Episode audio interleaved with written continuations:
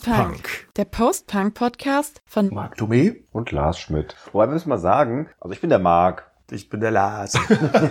Bei uns bekommt die Geschichten aus der Welt des Postpunk zu hören. Aus unserer Liebe zu Punkrock, zu Elektromusik. Von Bands, Alben und Songs. Unsere Band heißt Machine de Beauvoir. Wir nehmen euch mit auf eine Reise durch unser musikalisches Universum. Zu unserer Jugend in den 80ern, als wir mit dem Postpunk-Virus infiziert Wie wurden. wir so musikalisch so sozialisiert wurden. Und von dort wieder zurück in die Gegenwart. diese Spacken gingen mir dann wirklich irgendwann tierisch auf den Sack. Hört zu und seid dabei, wenn wir bei einem Bier Erstmal Hallo und Prost. auf Entdeckungsreise gehen.